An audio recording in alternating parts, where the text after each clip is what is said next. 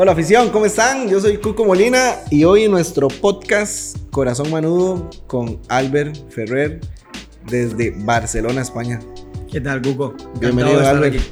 ¿Cómo estás? hablaba ahora, ¿no? Que, he visto varios podcasts. Sí. A ver si estamos a la altura de, los que he podido ver. No, hombre, fijo sí, fijo sí. Pues, espero que la afición conozca hoy un poco de, de Albert y también cómo, cómo trabajas y toda tu experiencia en, en fútbol. 27 años, hiper joven. Bueno, eso dicen, cada vez menos, pero sí, sí. La Liga del Futuro también guiada por, por gente joven con ideas nuevas de, de fútbol europeo. Albert, yo te he visto jugar con acá con el, equipo de veteranos jóvenes que tenemos ahí, con Badilla y demás. Ay, crack ahí en la media. Bueno, no, no tan crack. creo, que se me da mejor entrenar que no, que no jugar. Pero menciono esto porque quería ser futbolista profesional.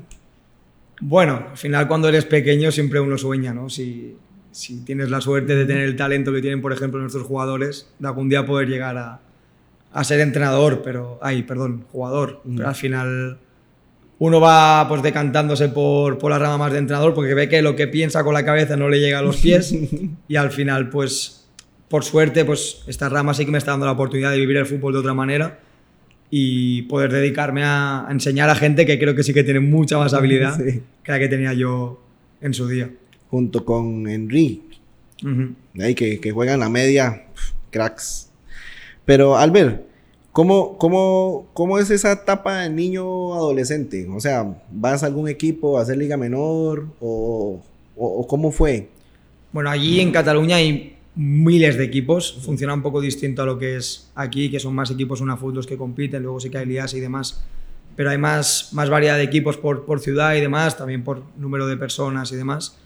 Y tuve la suerte de competir en, en un club que a nivel formativo pues estaba bastante bien y compitió con categorías muy, muy grandes. Ahí pues compites más a nivel regional, ¿no? Pues quizá juegas contra el Barcelona, contra el Español, que son clubes fuertes de, de Cataluña, no juegas alrededor de todo el país, al menos en mi caso, que estaba en un club algo más pequeño.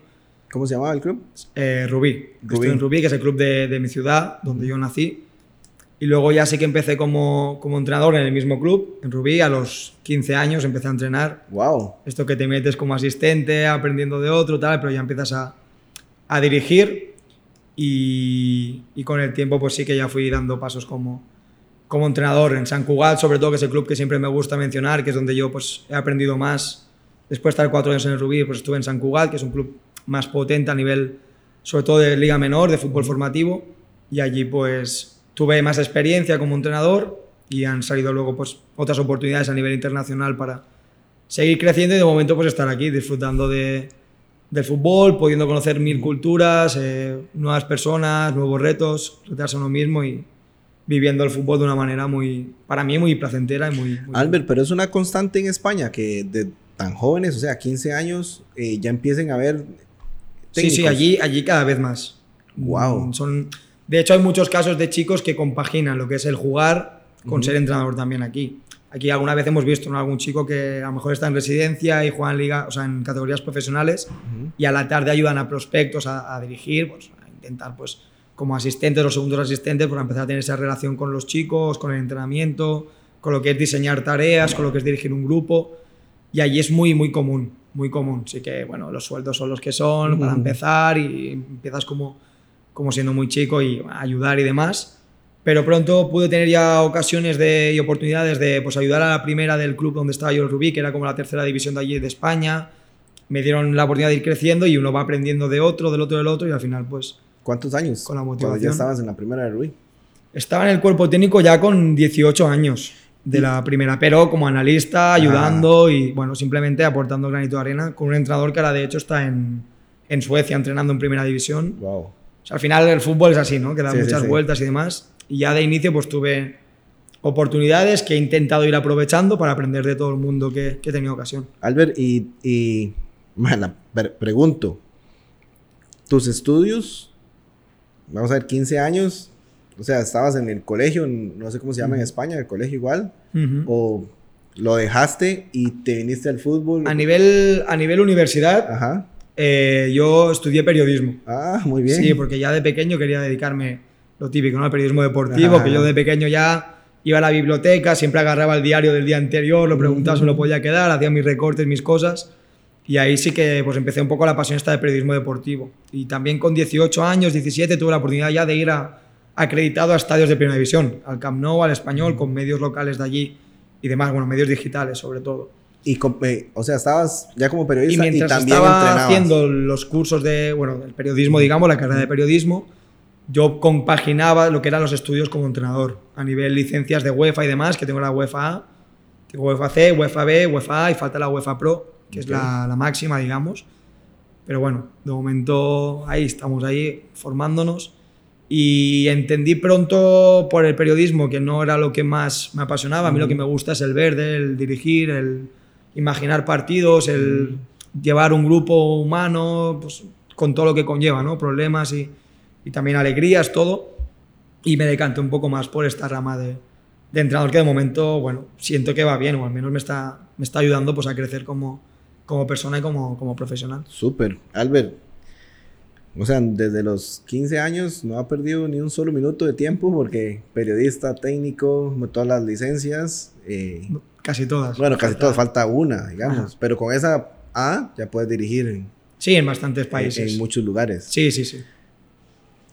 ¿Tu primera experiencia fuera de España? O, o, después de estar en, en Rubí, ¿cuál es el salto que da Albert? Yo, como te comento, voy a San Cugat, que es un club más grande a nivel de Liga Menor y es el club que yo considero donde tengo gran parte de mi familia futbolística, donde crezco más como, como entrenador, porque me junto con personas que son muy importantes para mí. Y a los 22 años de estar yo allí, me sale una oportunidad de ir a Japón, a, entrenar a Japón.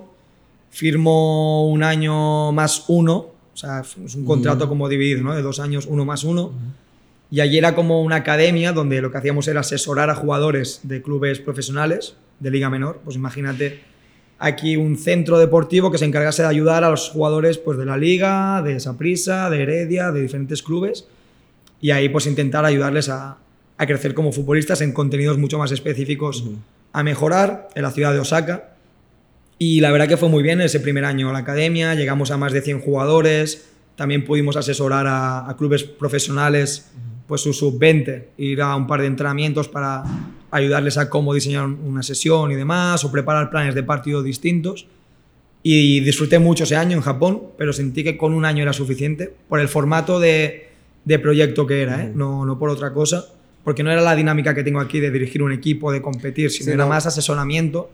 No había crecimiento profesional, podríamos decir. Sí lo había porque al final lo que, lo que haces es lo que te he dicho al principio, ¿eh? conocer un país nuevo, eh, nuevos problemas, trabajar con un traductor de castellano y de inglés. Eh, al final, pues vives experiencias nuevas que te hacen crecer como, como profesional, conoces al jugador japonés, cómo es, lo comparas con el español, ya empiezas a conocer un poco cómo va. Y todo fue a través de la empresa Soccer Service, que también, pues una vez vuelvo aquí a Japón, pude tener otras experiencias, pero más cortas, de menos tiempo. Pues he estado en Suecia, en Finlandia, en Polonia, pero más en temas pues una semana asesorar a un club profesional y les enseñas pues a nivel metodológico cómo hacer X cosas. Esto pasó en Suecia, por ejemplo, un par de veces. O Finlandia, formación de entrenadores muy asociada a la Federación de Finlandia. Pues sí fui como cinco veces o así a, a Finlandia a ayudar. Polonia, un clinic, eh, una conferencia con Albert Capellas, que ahora es el, uno de los directores de Liga Menor del Barcelona. Bueno, mil, mil experiencias así. Y, y conforme uno pues va conociendo diferentes culturas y demás, pues puede ir comparando y creciendo y digamos que las sorpresas queda más reducida, pero nunca dejas de aprender. ¿Cuántos Albert podemos encontrar en España o no? No es tan... No, es un nombre, no es tan común. Ok. Pero es verdad que lo hablamos aquí alguna vez con, con, los compañeros, que estamos Albert en la primera, estoy yo aquí también.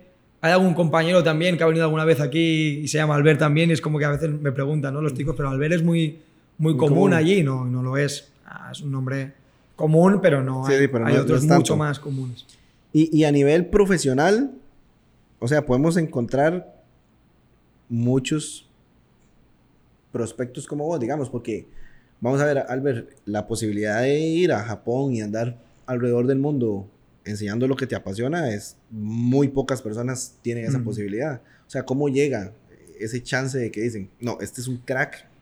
No, no, lo, crack. no lo llevamos ¿O, cómo nace esa, esa, posibilidad? No, crack, crack, no. Simplemente lo que he intentado es aprovechar las oportunidades que la gente, alguien ha apostado por mí.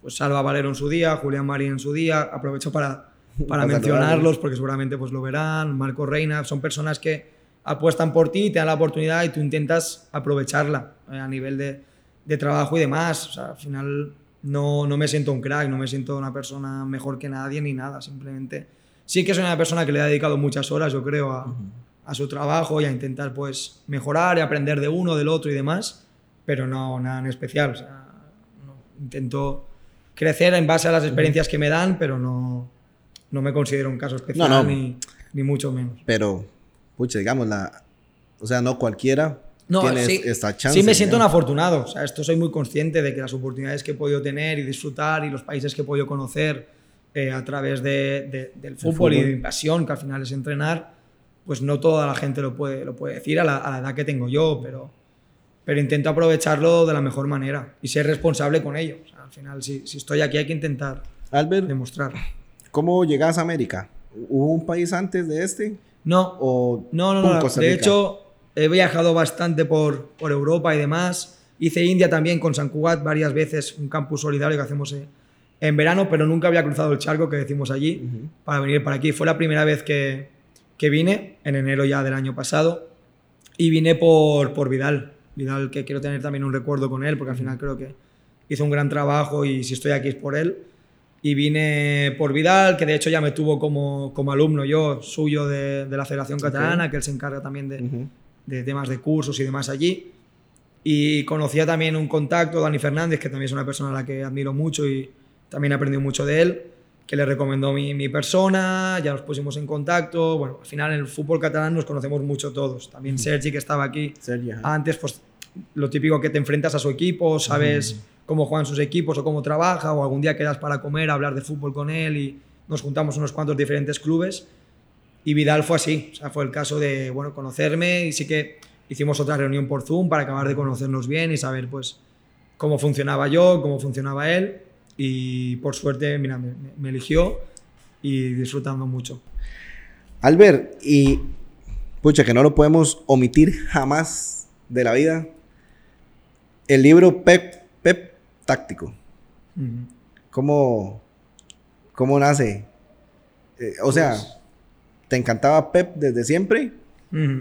Bueno, uno intenta siempre aprender de, de, los mejores y para mí Pep es uno de, de, los mejores, con muchos otros, pero es un entrenador que siempre me ha gustado y por la manera que siento el fútbol y lo imagino, pues me gustan mucho sus equipos, cómo se expresan en el campo, la identidad de juego que tiene, los comportamientos que, que siguen y cómo quieren ser protagonistas en el juego. Hay muchas maneras de hacerlo, pero a mí me gusta, o la que más eh, siento como mía es la que, la que practican sus equipos. Y el, el, libro no era algo esperado, o sea, no era algo provocado por mi parte, simplemente un día llega en Twitter un mensaje, un mensaje directo de, de una editorial, que habían seguido un artículo mío de hace muchos años, del, como del 2012, una guía táctica que hice de Arrigo Saki y su mina, wow. que yo pues me habían hablado muy bien precisamente Dani Fernández de este equipo, y digo, voy a intentar pues tirando de meroteca ver ese equipo, cómo juega, cómo, cómo practica, intenté hacer una guía táctica de, de ese equipo. Y a partir de ahí pues me preguntaron por escribir un libro, primero querían que fuera sobre Arrigo Saki, yo les dije que no llegaba a ese nivel de documentación, ni mucho menos, ni preparación, porque para empezar era un equipo que jugaba cuando yo no había ni nacido, así que siendo lógico, pues no, no tenía sentido. Pero ya le, me propusieron cómo seguir una carrera de algún entrenador y tal, y yo les propuse pues este formato de este libro, que era seguir los cuatro equipos que ha dirigido Pep hasta la fecha, incluyendo el Barcelona B, pero todo desde el prisma táctico, de juego, de análisis, o sea, es un libro dedicado a entrenadores y a analistas, a gente que le, que le interesen los porqués del juego, no, no tanto aficionados como uh -huh. tal, porque quizá pues, se les puede hacer un poco tediosos. Va sobre el juego, sobre entrenamiento, sobre, bueno, no tanto entrenamiento, pero sí sobre análisis del juego. Y la verdad que contento por cómo ha ido la experiencia, una experiencia más. Tuve la suerte, entre comillas, porque tampoco era muy agradable estar en casa encerrado, pero con el confinamiento y el COVID, pues pude dedicar muchas horas a, a escribirlo y recopilar material que ya tenía.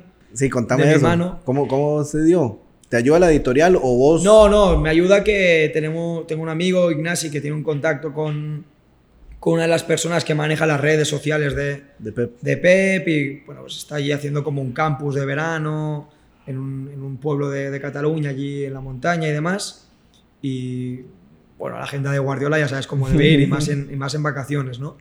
Y nos dio nada, 5 o 10 minutos para estar con él, le, le pude entregar el libro. La verdad que le hizo mucha ilusión, me sorprendió mucho porque le hizo mucha ilusión. Incluso la persona que me consiguió como intermediario este encuentro me dijo, mira que a Pep le dan mil cosas, ¿no? Cada día el pobre pues debe recibir mil detalles de mil sitios. Dice, pero esta es la primera vez que desde hace mucho que lo veo tan ilusionado. Le Wow. dio un beso al libro, yo tengo una imagen grabada que es yo yéndome Ujú. y él como enseñándole el libro, ojeando a sus hijas, como Wow. con ilusión, ¿no? Y bueno, es una experiencia Única. única, muy grande, la verdad que muy agradecido por, por el trato que tuvo conmigo, porque al final, pues una persona con, con sus responsabilidades y su magnitud, pues ¿Y, y ha habido algún momento que te escribiera o algún mensaje de parte de él después de fijo se leyó el libro? O sea, que te haya... Bueno, no sé si habrá tenido tiempo para leer el libro porque ya están compitiendo y demás. No, de momento no ha habido No. ningún, ningún contacto, pero bueno, también he podido entregar el libro a, a Xavi Hernández, por ejemplo, Wow. cuando estuve, fui a Qatar a visitar pues, su manera de entrenar y demás, porque conocía al asistente de él, que es su hermano, con el que compartí un curso de, de entrenador.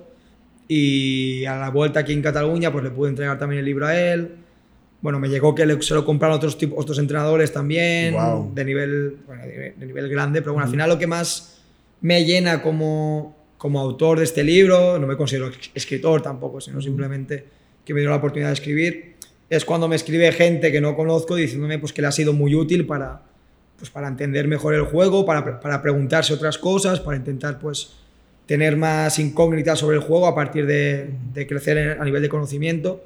Y eso para mí es muy, Gratificante. muy gratificante porque al final es lo que busco yo cuando compro un libro también, ¿no? que aprender cosas nuevas, tener nuevas dudas y por suerte creo que, que ha encajado bien y, y muy contento por cómo, por cómo. Épico.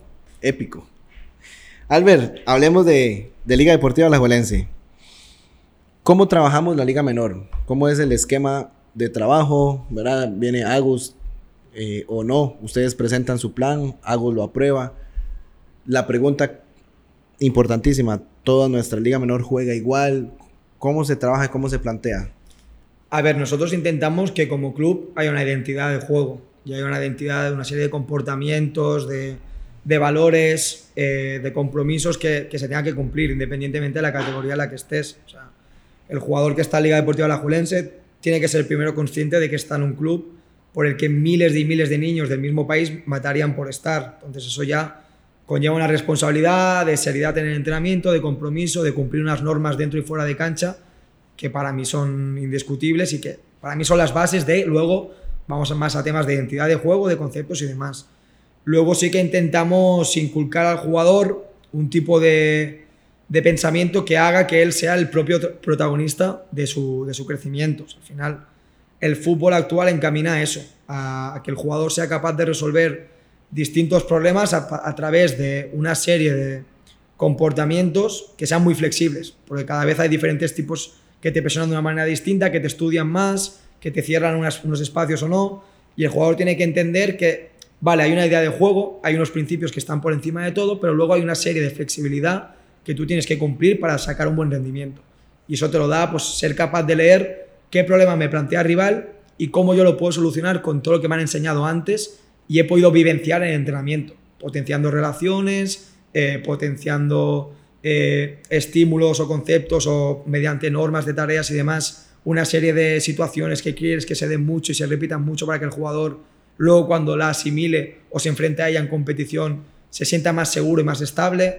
Y a partir de ahí, pues intentar que me- me- mediante el orden de los equipos, por lo que te digo, ¿no? que, que todos sepamos un poco a lo que jugamos, que los 11 pensemos un poco igual, también des ese orden de seguridad a los jugadores para que también exploten su talento, porque cada jugador tiene un talento especial, cada jugador se desenvuelve muy bien en unas cosas u otra, y nosotros como entrenadores lo que tenemos que hacer es potenciar ese talento, porque es lo que hará que luego, ojalá, sigamos nutriendo a- al primer equipo de, de la liga. Albert, ¿qué pasa a final de temporada? Vamos a ver. O sea, vino Agus y todo su equipo de trabajo, ¿verdad? Se hizo un cambio radical en toda nuestra liga menor, entraron jugadores, salieron, entraron jugadores nuevos. Hoy somos los, los bicampeones de la mayoría de categorías o de, casi todas las categorías este, en liga menor. Pero ¿qué pasa a final de temporada? Y aquí quiero incluir al departamento de visorías. Albert llega y dice, vaya, voy a ocupar en la U15 un central, un volante y un delantero. O, o no, o viene visorías y te dice, Albert, tengo esos jugadores que tienen todo el potencial para estar. ¿Cómo trabajan esa parte y el planeamiento a, a futuro y con la salida y, entrada de jugadores? Sí, sí perdón que me extiendan la pregunta, pero ¿sí pedís jugadores para, para, para tus equipos? No, no, no, pedimos, porque al final nos, nos, conocemos mucho todos y vemos pues, qué necesidades hay en cada, en cada generación, ¿no? Y también a nivel de club, porque al final lo que tienes que hacer es también ver a años vista qué necesidades tenemos para seguir nutriendo al equipo, ¿no? Al primer equipo. Pues no sé, si hay una posición que a nivel de liga menor nos cogea un poco más y nos faltan jugadores, intentar focalizar los esfuerzos en las visorías, que en este caso, pues Quique Badilla hacen un gran, un gran trabajo, también Enrique ahora está como director de liga menor, para intentar encontrar eh, jugadores que cumplan pues esos requisitos.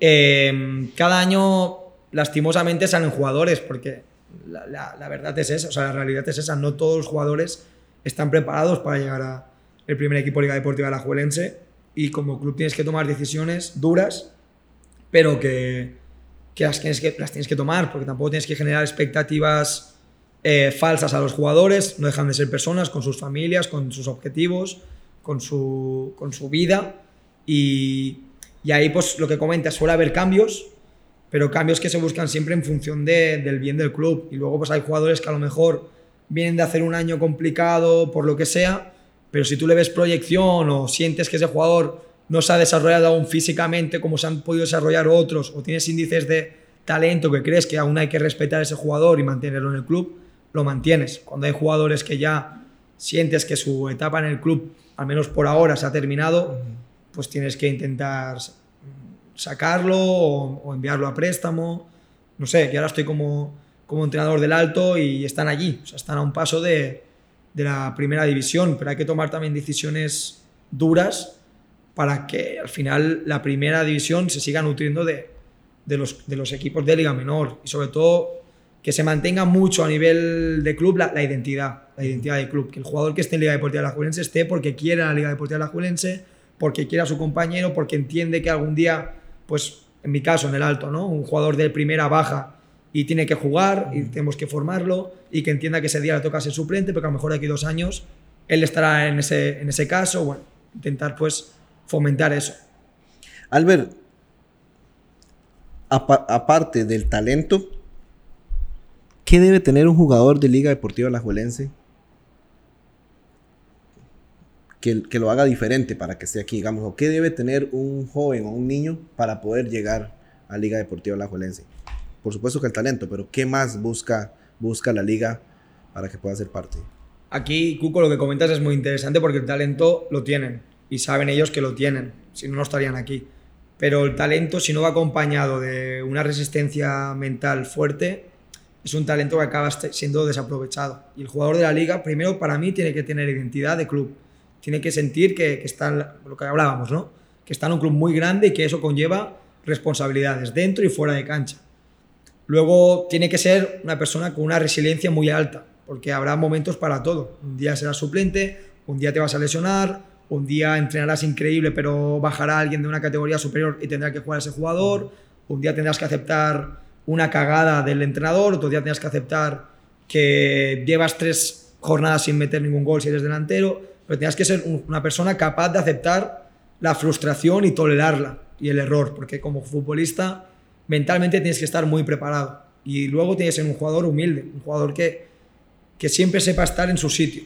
Y a partir de aquí, pues, ver cómo, cómo avanza todo. Yo a los chicos que he podido dirigir en Liga Menor siempre les pongo el mismo, el mismo caso, que es Aaron Suárez. A mí me parece un chico que está muy, muy centrado a nivel de, deportivo pero sobre todo a nivel mental. Lo ves siempre trabajando callado, lo que, lo que he podido ver de él, ¿eh? lo que sé de él y lo que me han explicado de él, porque también pude trabajar con Crisanto, que me ha dicho que lo conocía bastante, que lleva aquí como 30 años en el club, y es un chico como muy constante, pues intentar sacar gente de este perfil, ¿no? Que siempre quieran sumar, que eviten quejarse, que eviten entrar en problemas innecesarios y que sepan tolerar su frustración, que sepan tolerar que no siempre va a estar bien y que lo que hacemos nosotros como entrenadores es por su bien, tanto lo bueno como lo malo.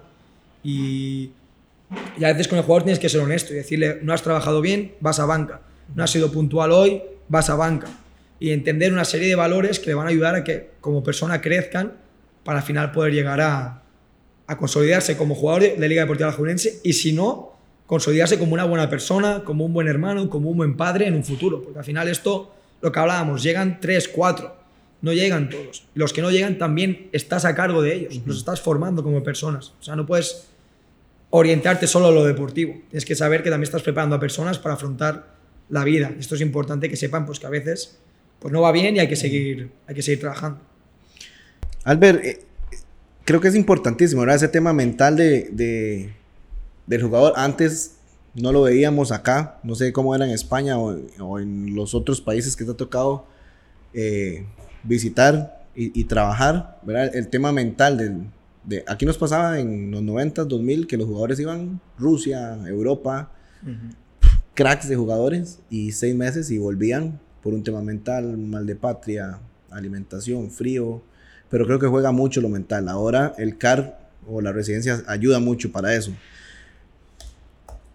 Pero sí, para ir cerrando, importantísimo no solo lo mental, los papás, ¿qué tanto juegan en la vida del jugador o, en, sus pensamientos, en su mente? Pues es una pregunta muy, muy interesante porque al final no dejan de ser los referentes de los chicos, ¿no? Desde que han nacido, el papá y la mamá pues es a la persona que más escuchas, a la que más intentas pues acompañarte los momentos buenos y malos. Yo siento que, que tienen que, como papá, respetar lo que el chico haga eh, independientemente del, nivel de este chico. Y eres su papá, no eres su representante. Y tienes que intentar respetar su proceso como, como deportista y no intentar hacer que tu hijo sea un proyecto tuyo, sino respetar su proyecto, sus errores, eh, sus aciertos y a partir de ahí pues acompañarle más en lo, emocional, ¿no? Pues yo, yo tenía a mi mamá de, pequeño, cuando acababa el partido, lo único que me preguntaba es si me había pasado bien.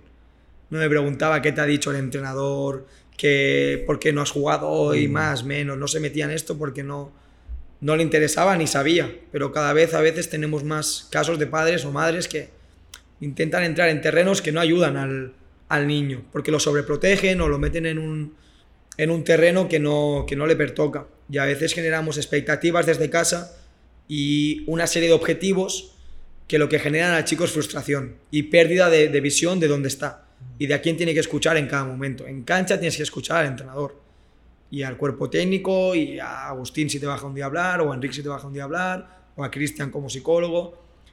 Lo que es el club tienes que escuchar a esto. Ahora, si un día tienes un, una mala racha, lo estás pasando mal, evidentemente tu familia va a estar ahí. Y yo a mis jugadores intento, inculcar eso también, que me vean como algo más con el entrenador, que yo también les puedo ayudar en malos momentos y tal. No dejan de ser personas que pueden venir condicionadas por cosas de fuera.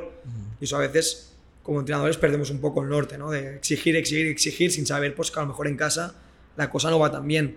Pero yo siento que los, que los padres y las, y las madres de los jugadores y la familia, el entorno familiar como tal, lo que tienen que intentar hacer es acompañar al jugador en lo, en lo emocional, pero no condicionarle, no hacerle pensar cosas que no, no le tocan o que, o que nadie les ha dicho dentro de lo que es el, el entorno más profesional, que es, que es Liga Deportiva La Juelense.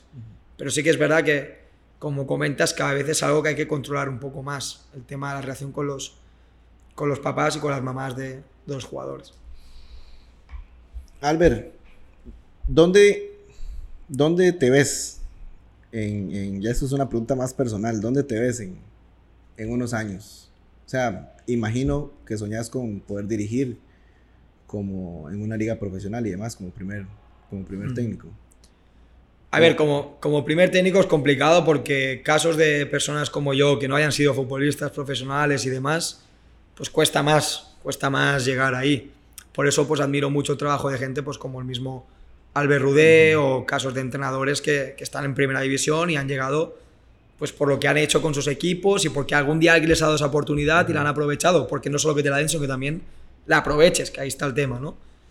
Pero como comentas, evidentemente yo quiero crecer como profesional, tengo esa necesidad de seguir aportando, seguir motivado, seguir creciendo y ojalá algún día pues poder estar en escalas algo más, más grandes y en ligas profesionales. No sé con qué cargo, pero que sí que me sienta pues eso, retado, que no pierda esa pasión y que el día a día para mí sea eh, lo más completo y lo más eh, enérgico para mí, que de momento aquí lo estoy logrando, estoy muy contento por cómo está yendo todo aquí y, veremos. No soy una persona que le guste pensar a, a largo plazo porque lo que te digo, eh, genera, acaba generando frustración y demás. Antes quizá me costaba un poco más, ahora intento tolerar un poco más esto y vivir el día a día y no evitar comparaciones, evitar entrar en, en objetivos que están lejos y demás y a partir de ahí pues ver. Pero sí, como comentas, lógicamente, pues igual que los chicos nuestros tienen el sueño de algún día llegar a primera división, pues yo como como profesional y como entrenador, pues también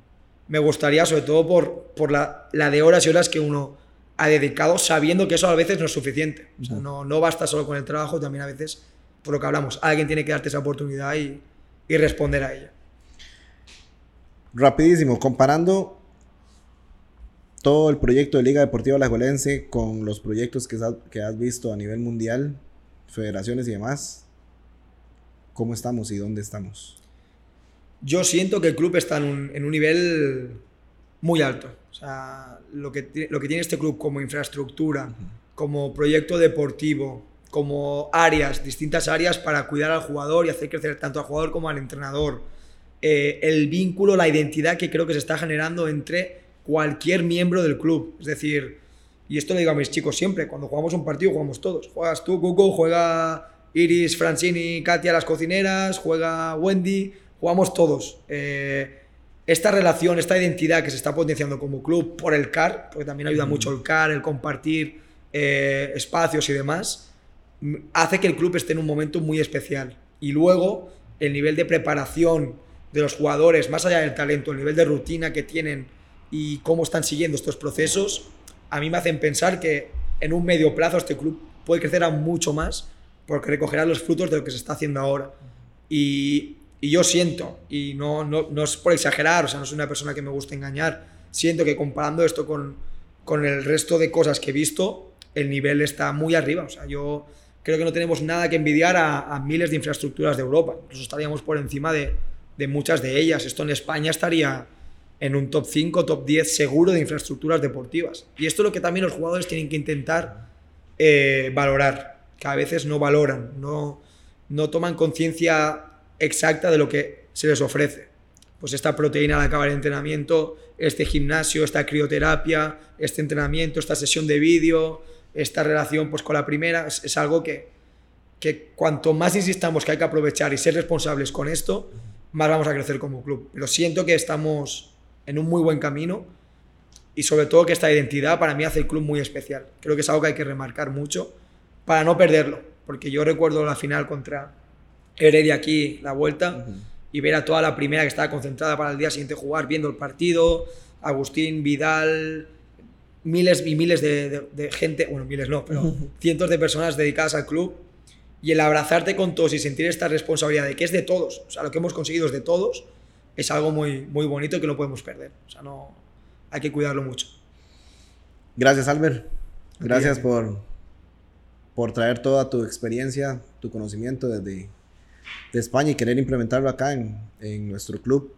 La afición es muy, bueno, ya sabes, muy pasional, amamos eh, estos colores y de verdad que siempre estamos agradecidos con personas que vienen a aportar eh, cosas como vos acá. Déjame decir, antes de irme, que aquí los que también aprendemos somos nosotros, que siempre es como que nos dicen, gracias por enseñarnos y no, esto es recíproco, yo estoy aprendiendo muchísimo del fútbol tico, de los entrenadores ticos también, y es un proceso muy, muy bonito también para mí de crecimiento y de, de aprendizaje y bueno, espero haber estado a, a la altura de, no, 100%, de lo que para, aquí. Para Juni, para Junior ahí, que, fue tu, tu asistente, ¿verdad? Tu, Estuvimos ahí trabajando juntos. Con la 15 y bueno, ya hoy está en, primera. Gracias, Albert. Gracias, Cubo. Esto fue Afición, nuestro podcast Corazón Manudo con Albert Ballestero Ferrer. Nos vemos en la próxima.